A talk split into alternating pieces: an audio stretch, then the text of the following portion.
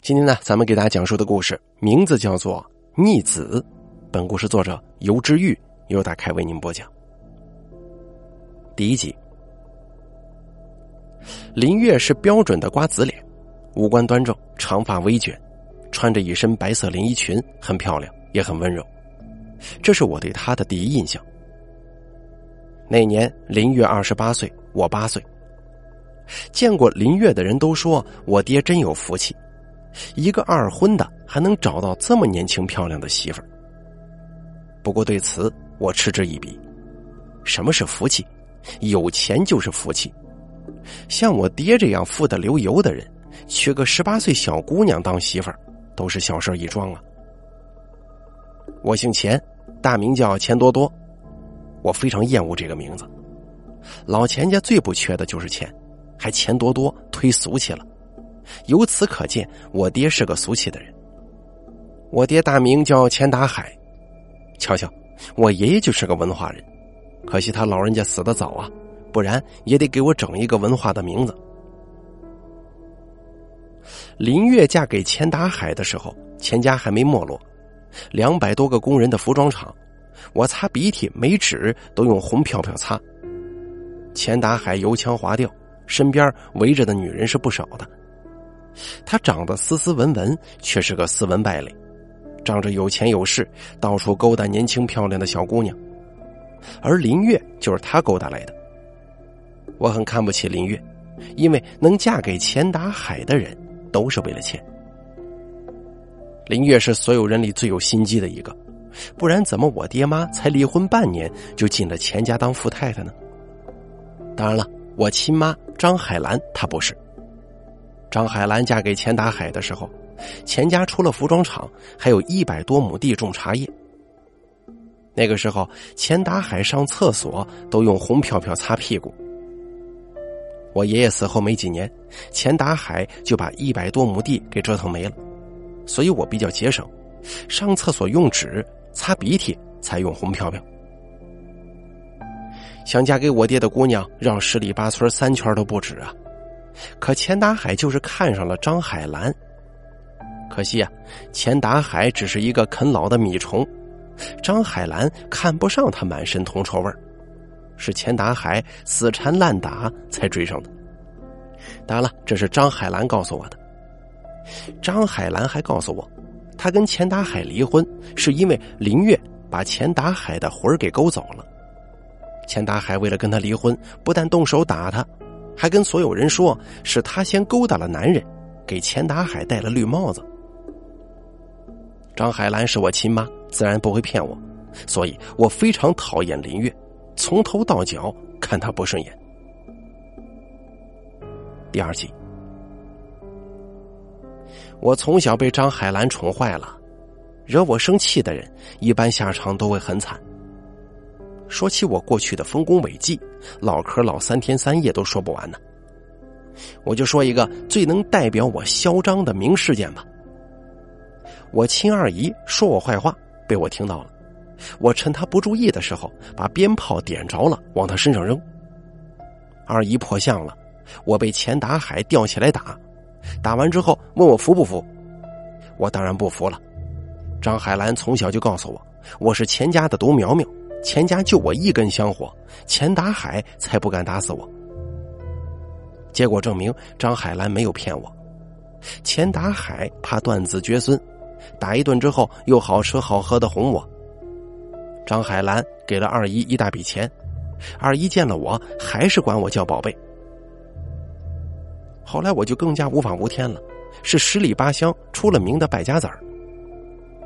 钱达海娶了林月之后。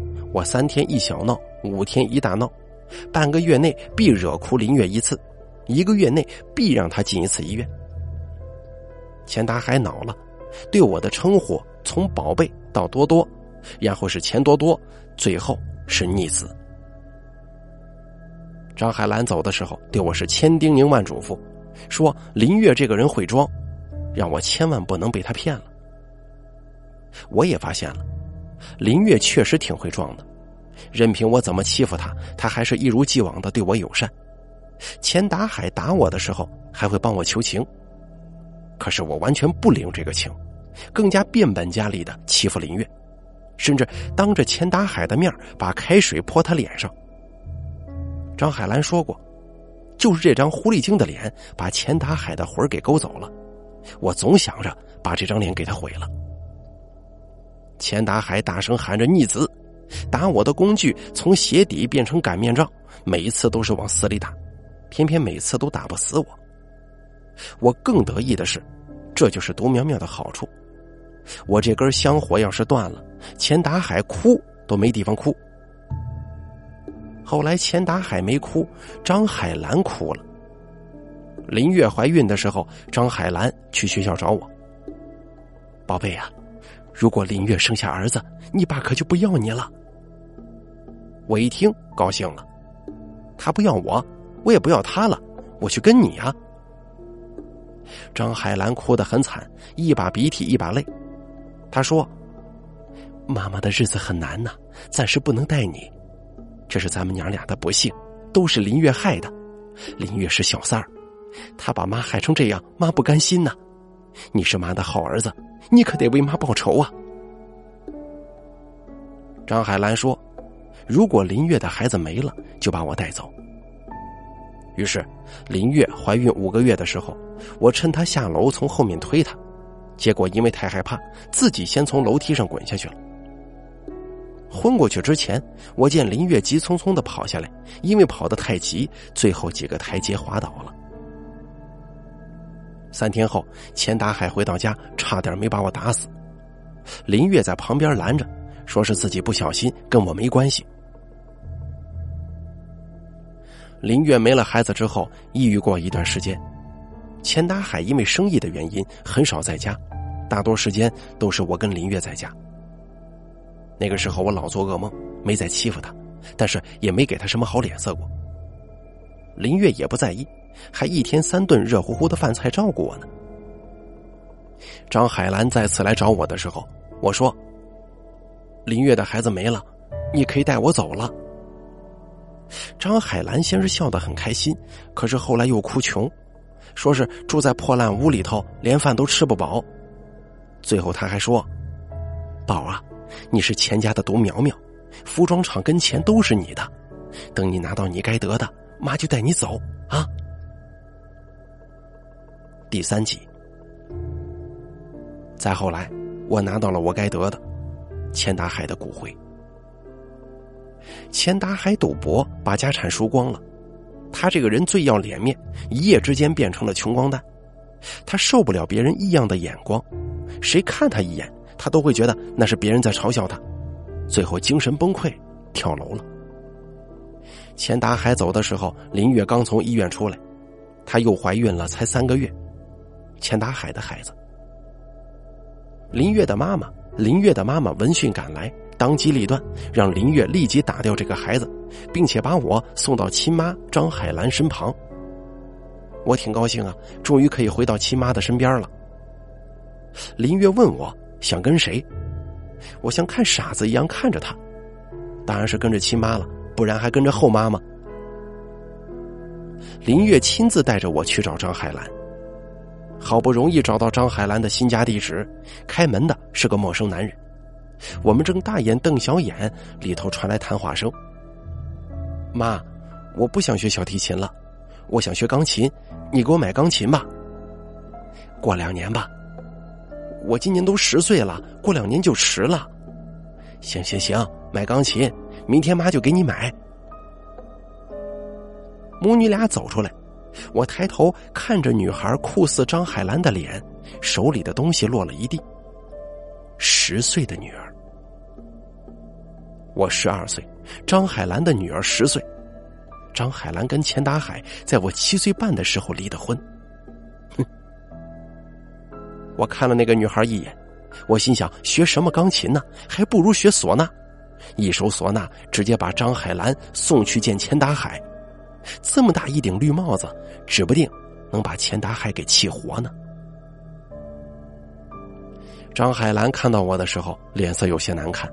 关上门，把我拉到角落里，往我口袋里塞了五百块钱。多多呀，以后别来找我了，你叔叔会不高兴的。你爸死了，你就跟着林月吧，啊。我当着他的面把五百块钱撕了，然后塞进他一直喊多多的嘴里。我对他说：“张海兰，去你娘的！”第四集。后来林月没把我赶走，还留下了肚子里的孩子，女孩取名钱苗，茁壮成长的树苗之一。我心想，瞧瞧人家起的名字，可惜了，怎么林月不是我亲妈呢？我不想跟着林月，但是没地方去，亲爹死了，亲妈不要，爷爷奶奶死的早，亲戚们因为钱达海破产了，一个个都失去了联络，特别是我二姨。以前说他的脸是他不小心碰的，现在逢人就说脸是我用鞭炮给他炸的，说我小小年纪心肠歹毒，还说钱达海是我克死的。我能依赖的只有林月了。林月一如既往的对我好，可是我总觉得她没安好心，毕竟亲妈张海兰都能为了钱坑我，更何况林月一个后妈呢？我之前还对她那么坏。林月肯定是图谋我什么，虽然我不知道自己还有什么可以图谋的。林月卖了房，卖了车，甚至把钱达海之前送她的首饰跟包全卖了，这才还清了钱达海的赌债。但是工人的工钱还拖欠着，这不是一笔小数目。工人聚集闹事，最后林月出面签了保证书，保证有生之年一定会还清所有人的钱。要我说。有生之年就是骗人的空话，但是没想到工人们竟然对林月的话深信不疑，得到了他的保证之后，竟然不闹了。我也是那个时候才知道，原来林月的人缘是那么的好。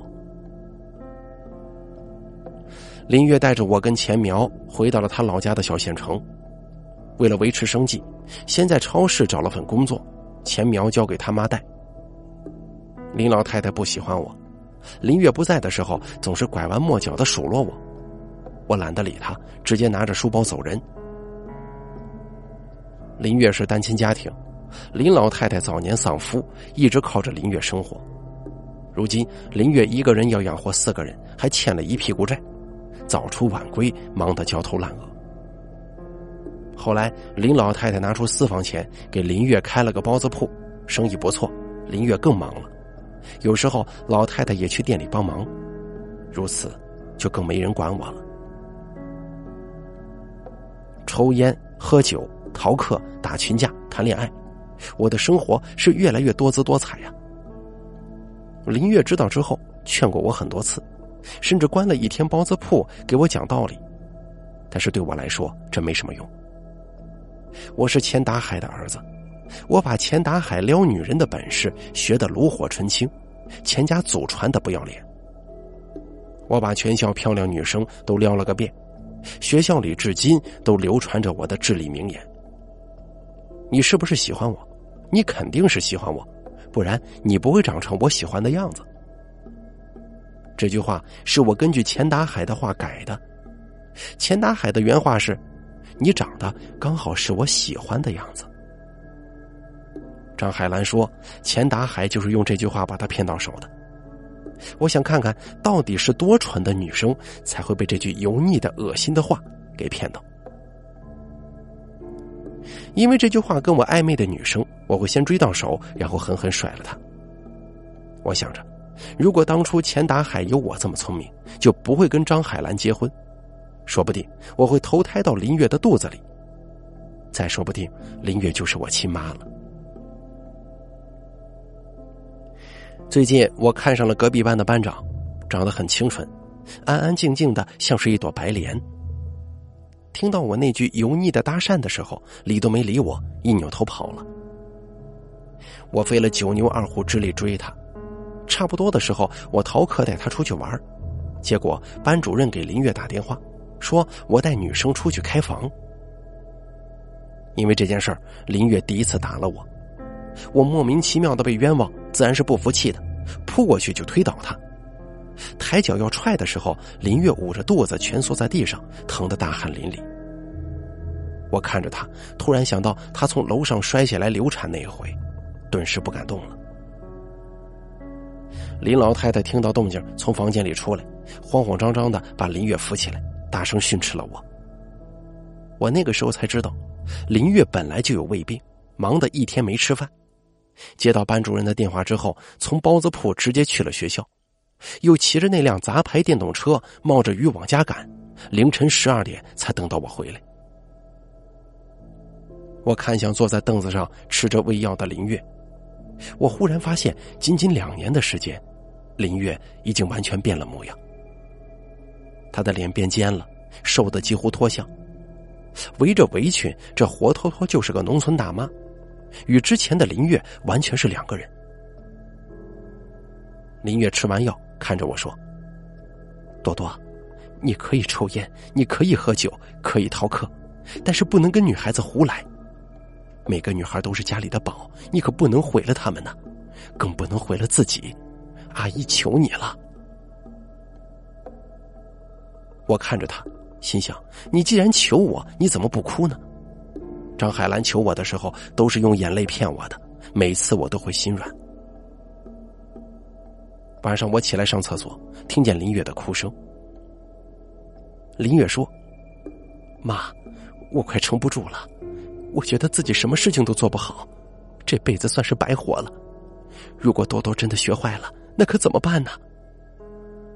林老太太说：“那孩子算是废了，无药可救。妈早就说过，他是个拖油瓶，你非得把他带着。他亲妈都不管他，你这个后妈就算不管也没人说你。你这孩子呀，就是心眼太实了。”从那天之后，我玩的更疯了。学校里出了名的祸害，好几次把班主任气得差点心脏病发作。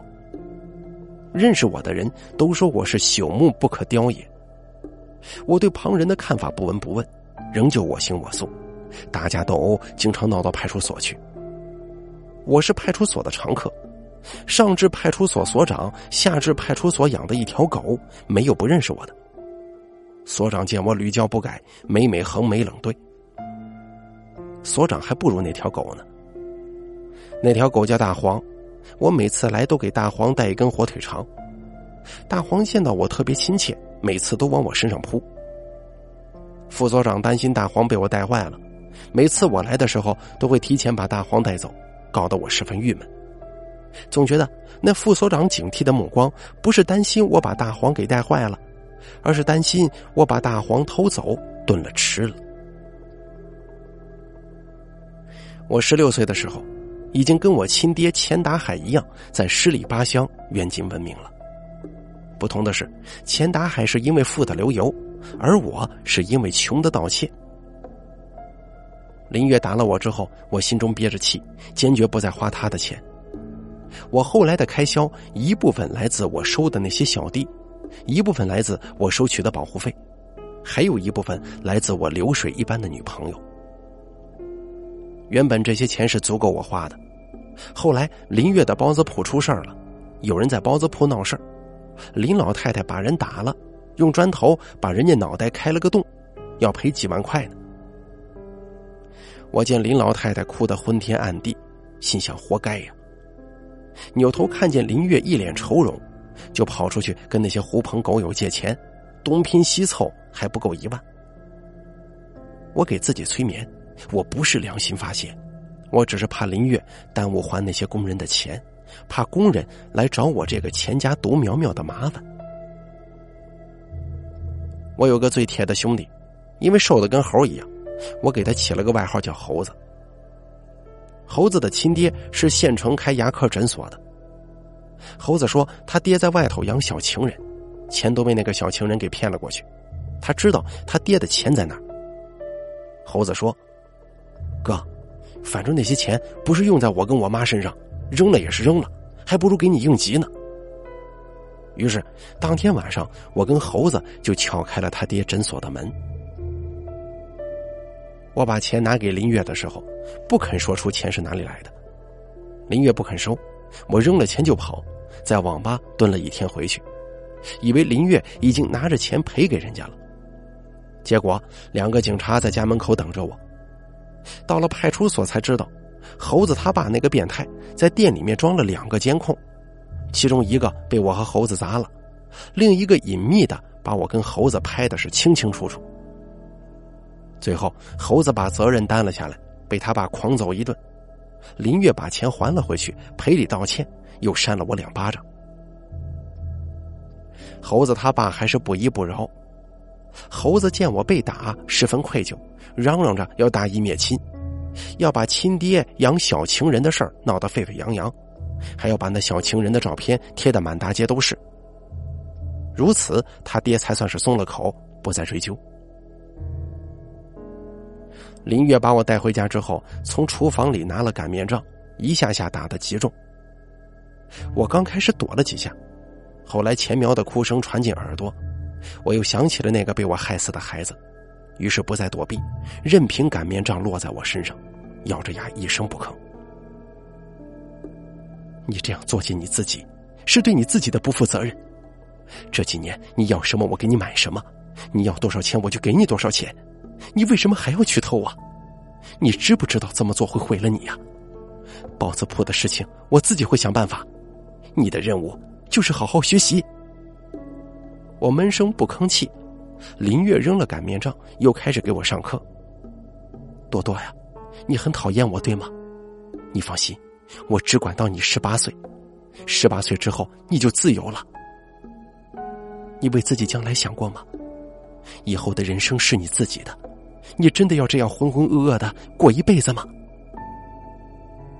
我从来都不喜欢听人讲大道理，林月的话在我心中没有激起任何水花，甚至我觉得林月像极了我那迂腐的班主任。我发现林月得胃癌的那一天是钱苗的生日，我给钱苗准备了生日礼物，他最喜欢的洋娃娃。一个破娃娃竟然那么贵，花了我一个星期的烟钱。若是换了别人，我是舍不得买的。但对于钱苗，不论他要什么，我都会给，要我的命也会给。林月从楼上摔下来的一幕，总让我从噩梦当中惊醒。为了减少负罪感，潜意识里把钱苗当成了那个孩子。钱苗是跟着林月睡的，趁他们还没从包子铺回来。我把芭比娃娃放进了林月的房间。每次给钱苗买东西，我都是藏起来让他自己找。想着钱苗的身高，我把洋娃娃藏在了床头柜倒数第二个柜子里。然后我在里面发现了林月藏的诊断证明：胃癌晚期。连着两天，我都泡在网吧。林月给我打了两个电话。又发了两个短信之后就安静了，他已经习惯了我的夜不归宿。他不是不想管我，是实在管不住。这个世上没人管得住我，我自己都觉得自己是个混蛋王八羔子。我在网上查了胃癌，一根烟一根烟的抽着。旁边的猴子递给我一盒泡好的泡面，哥，谁得胃癌了？你都看一天了。我掐灭了香烟，大口大口吃着泡面，什么话都不想说。猴子也不在意，在我耳边絮絮叨叨的说着话。他说：“我姑就是胃癌走的，检查出来就是晚期了，一年之后人没了，走的时候才四十岁呢，可惜呀，才那么年轻。”我把没吃完的泡面全部扔进垃圾桶，掰着手指头算了算，扭头看向猴子。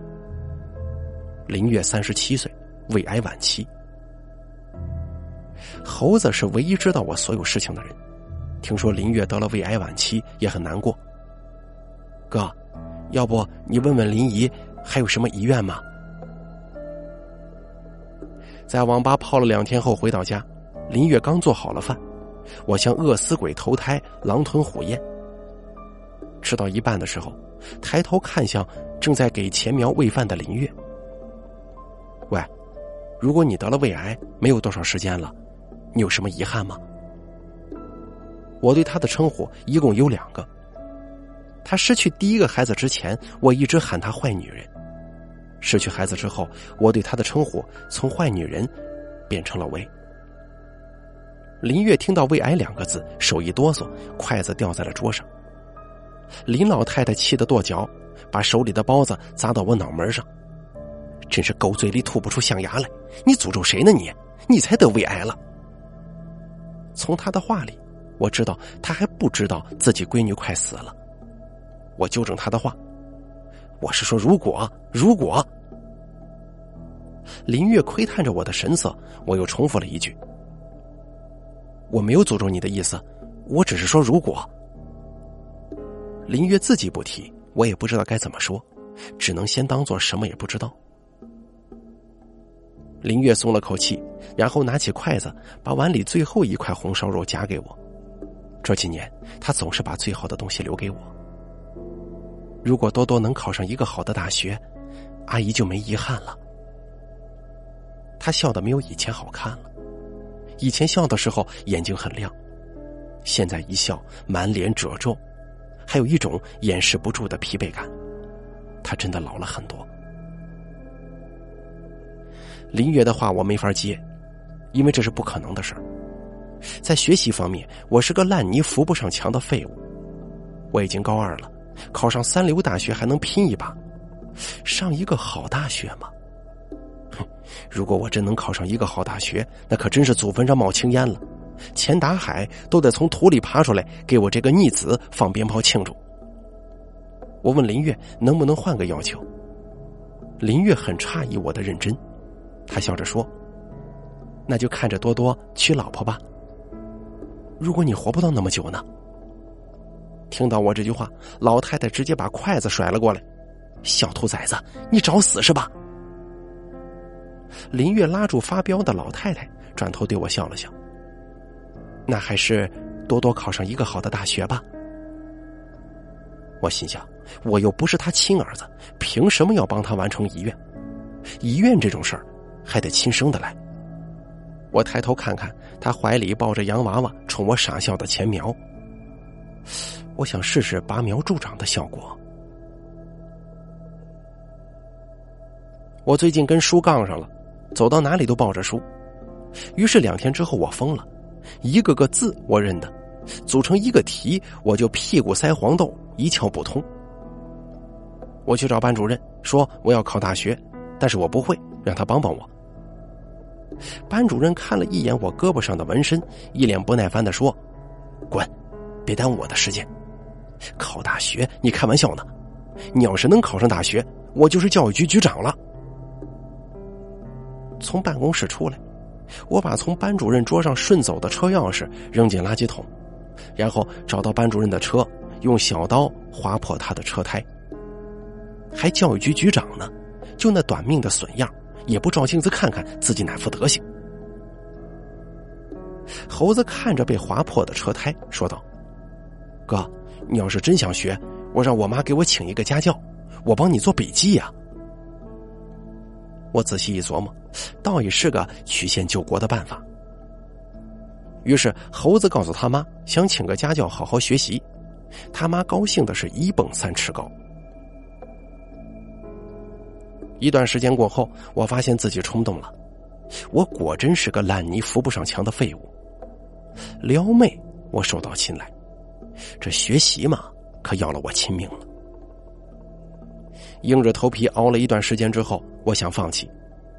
回家看到林月躲在洗手间呕吐，见我回来又装作什么事也没发生的样子做家务，我又忍住了。按照我对自己的评估，考上一个好大学那是没什么指望，但是绝对能考上大学。这三流大学也是大学嘛，虽然不是林月期待的，但是我已经努力了。当然，这是我做梦的时候想的。实际上，高考我没去考，因为高考前一天晚上，猴子出事儿了。猴子爸妈早就离婚了，高考前一天晚上，猴子在家翻到了离婚证，他跑出去喝酒了。喝酒之后，又跑到他爹小情人那儿去闹，结果被小情人的弟弟揍了一顿。我赶过去的时候，猴子正被人按在地上，身上还被一只脚踩着。有个男人手里拿着啤酒瓶，正准备朝他脑袋上砸，我气得直接拿起两块砖头冲了过去。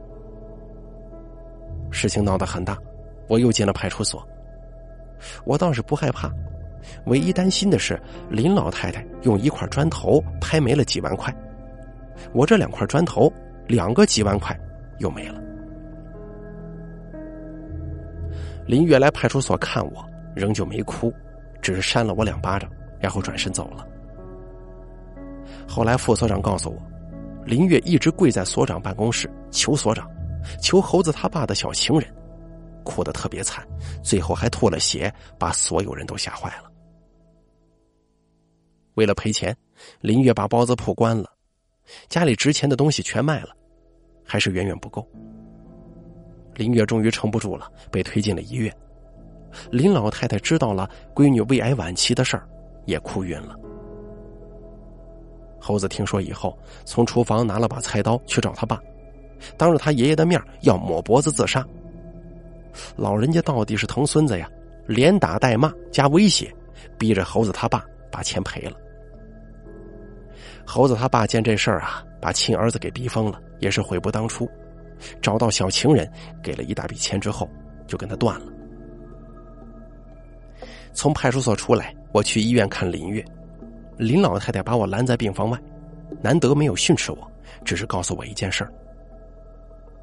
原来呀，钱达海早就知道张海兰外头有人了，两个人也早就离婚了。离婚的时候我才五岁，恰好那两年我奶奶病重，因为顾及老人家的身子，就先瞒着。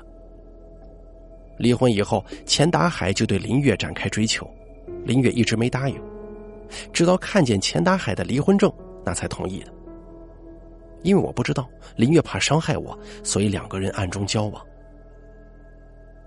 那个要学钢琴的女孩，钱达海曾以为是自己的孩子，非常疼爱，后来才知道是替别人养了孩子，盛怒之下就把张海兰给赶走了，这才把林月给娶了进来。林老太太一下子老了很多，也慈眉善目了很多，痛苦跟迷茫也很多。她说：“你爸虽然不是什么好东西，但他对小月没得说，就因为这个，小月把你当成亲生儿子。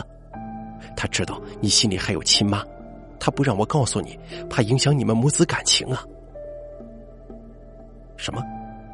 我心里还有亲妈？这句话特晦气。工人闹事情的时候，其实我找过张海兰，但是他把我赶出来了，塞给我一百块钱当路费，说钱家的事儿别找他，我姓钱，也跟他无关。包子铺出事儿的时候，我也找过他，但是找不到了，他搬家了，他断掉了我最后的希望，所以我才会毫不犹豫的答应猴子偷他爸爸的钱。张海兰，嘿，这名字听着就晦气。在我心里，他早就死了。我觉得我亲妈应该叫林月。得知真相之后，我不敢再去看林月。我哭着走出医院，回头率颇高。换做以前，我可能会吹个流氓哨，现在我只想吹唢呐。我想钻进钱达海的坟墓里打他一顿，问他为什么要娶张海兰，为什么不早点娶林月？我亲妈应该叫林月的。猴子找到我，跪在地上，连扇了自己两个巴掌。他知道我为高考付出了多少，所以内疚的几乎崩溃。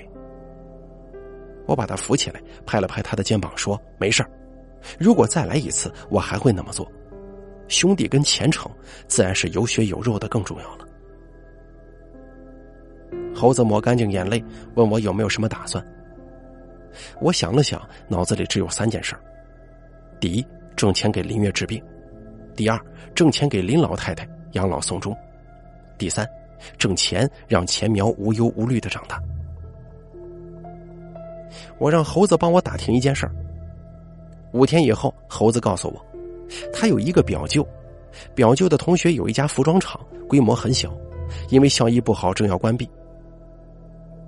虽说我是个逆子，但好歹曾经是钱家的独苗苗，从小就在服装厂长大。对里面的事儿不能说精通吧，流程还是懂的。我打起服装厂的主意，但问题是我一穷二白，没钱是硬伤。萎靡了几天之后，猴子直接把我带到了服装厂。哥，虽然你原谅了我，但是林姨的事儿我始终过不去。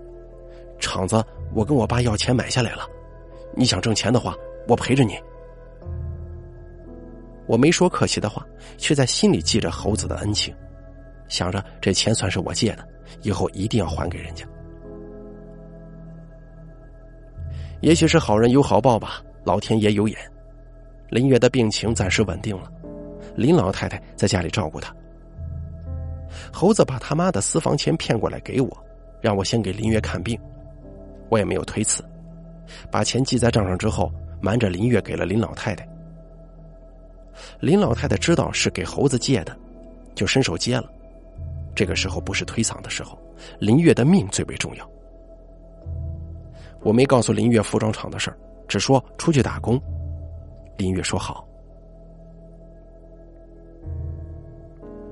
服装厂的开局并不顺利，处处都是事儿，但是我已经没有退路了。猴子带着我四处奔波，筹备资金，费尽心力才把服装厂正式启动。两年的时间，服装厂从开始盈利到差点破产，我跟猴子瘦成了皮包骨头，数次想放弃。但每次都硬着头皮熬了过去。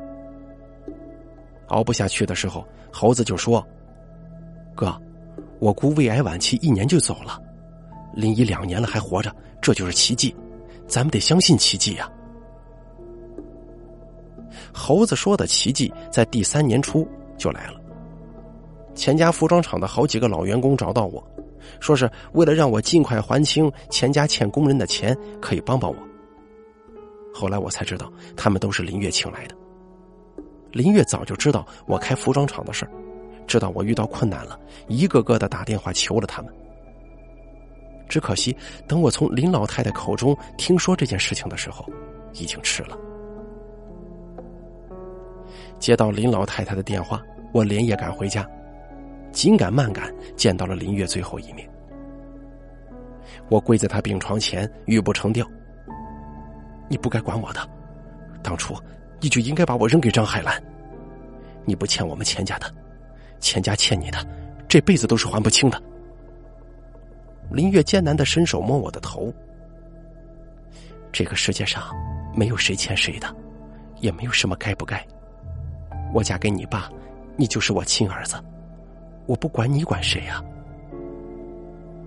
我跟他保证，一定会照顾好钱苗跟林老太太。他很欣慰，说：“看到我如今这么有出息，也没有遗憾了。”多多呀，钱家欠工人的钱，阿姨是没有办法还清了，账本上都记着呢，你可千万不能忘啊！他的呼吸越来越微弱，手慢慢的滑落下去。我脑袋嗡了一下，哽在喉咙里的话脱口而出。我叫了一声妈。我趴在病床上哭得撕心裂肺，悲伤的、痛苦的、后悔的、绝望的，一口一口喊着妈。我又推又喊，使劲晃着他，可是他再也没睁开眼睛看我最后一眼。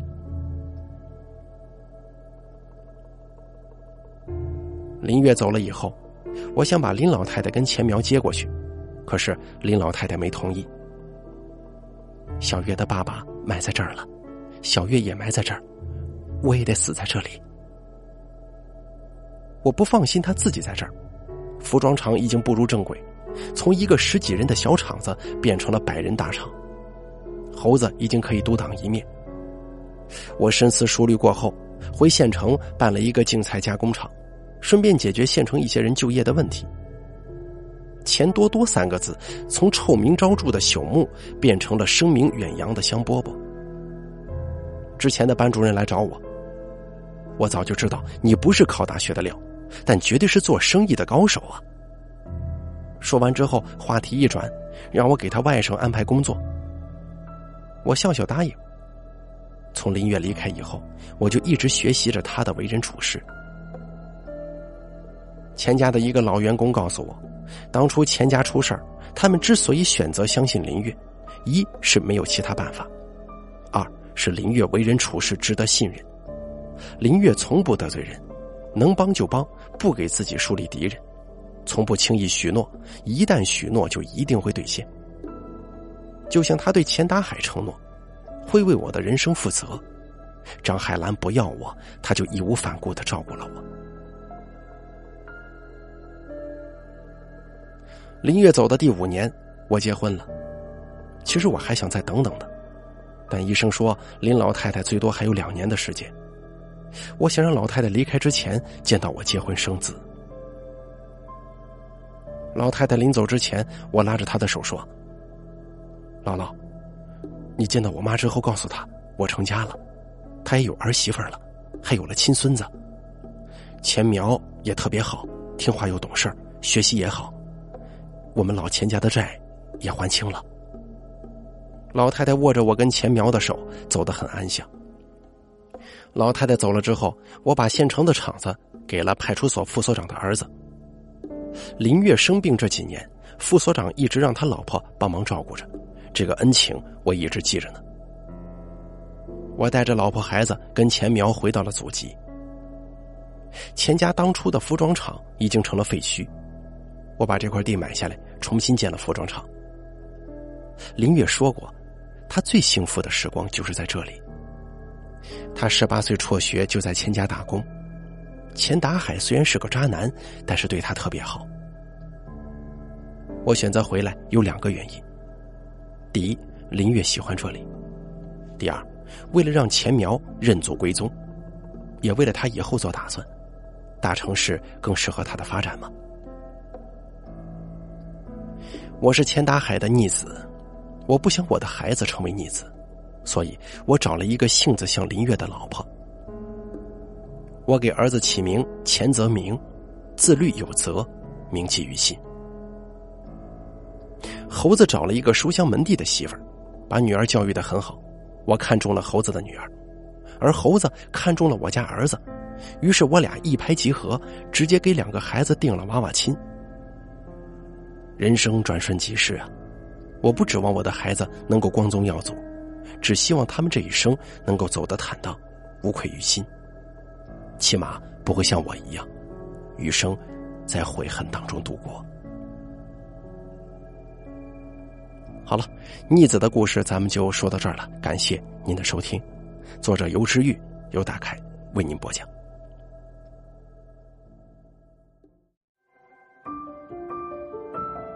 本期故事演播完毕。想要了解大凯更多的精彩内容，敬请关注微信公众账号“大凯说”。感谢您的收听。